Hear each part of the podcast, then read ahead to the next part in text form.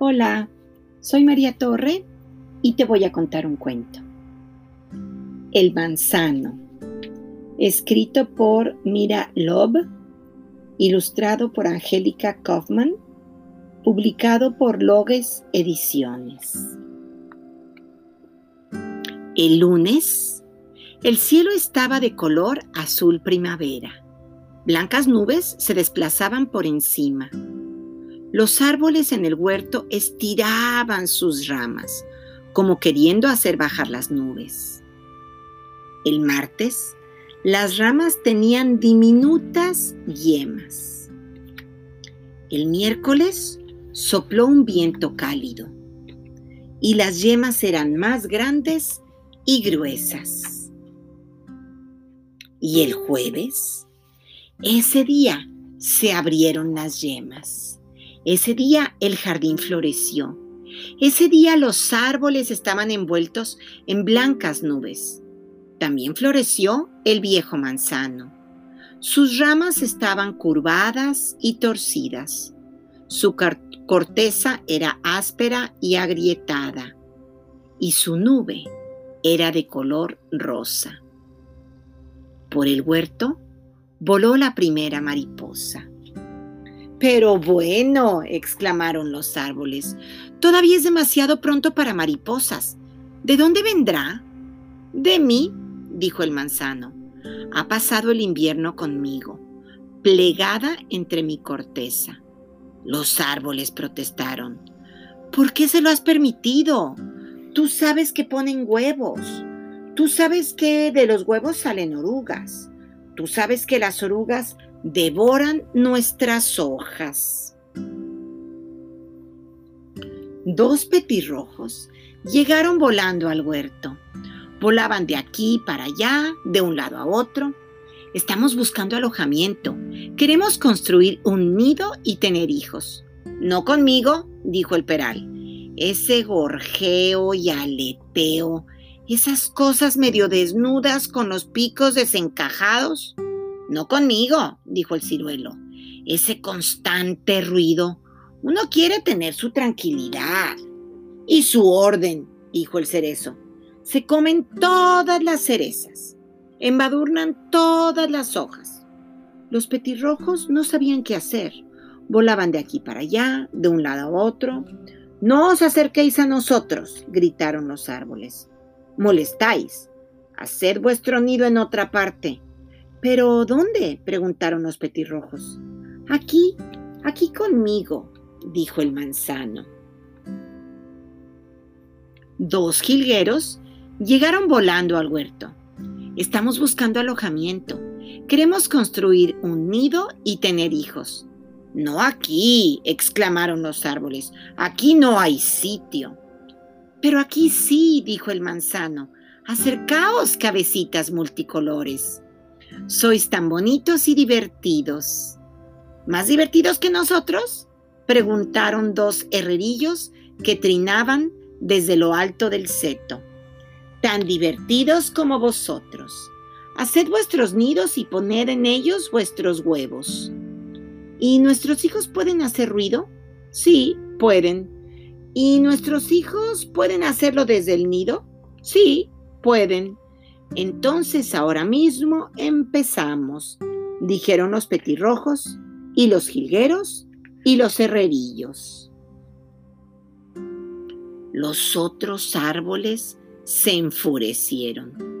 ¿Cómo puedes ser tan tonto? le increpó el peral. ¿Tienes pájaros en la cabeza? preguntó el ciruelo. Naturalmente que los tiene, dijo el cerezo.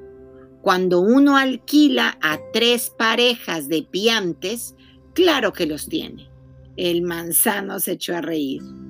No hay nada de qué reírse, regañaron los árboles. Me río porque me hacen cosquillas. Alguien gatea entre mis raíces y precisamente ahí tengo muchas cosquillas. Un topo sacó su afilado hocico fuera de la tierra. ¡Ey! ¿Puedo construir mi casa aquí abajo? Sí, puedes.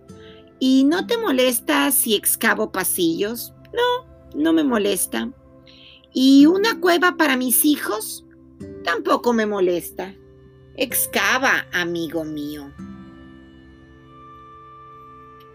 Por la noche llegaron dos lirones al huerto. Estamos buscando alojamiento. ¿Alguno de vosotros tiene libre un agujero en una gruesa rama? Eh, nosotros no, nosotros no, exclamaron los árboles. Pero yo sí, dijo el manzano. ¿Cuántos hijos tenéis? Eh, seis o siete, dijeron los lirones. Nada del otro mundo. Comemos hojas secas, bayas, lombrices y caracoles. Nada del otro mundo.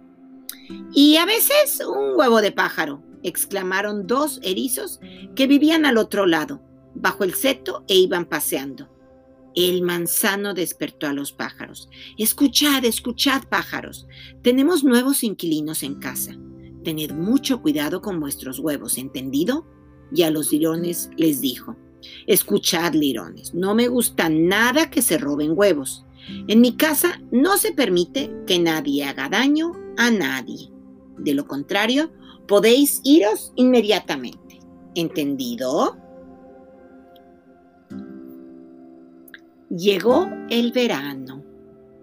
De las ramas colgaban cerezas verdes y ciruelas verdes, peras verdes y manzanas verdes.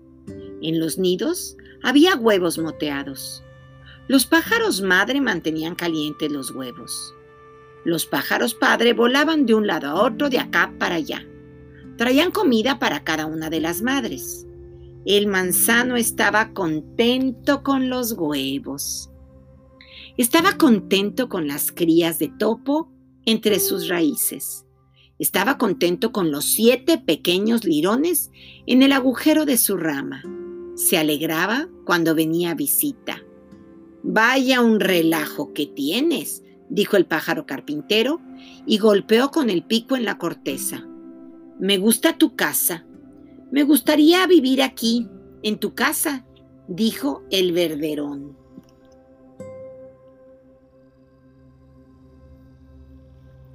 Dos estorninos anidaban en el agujero más alto.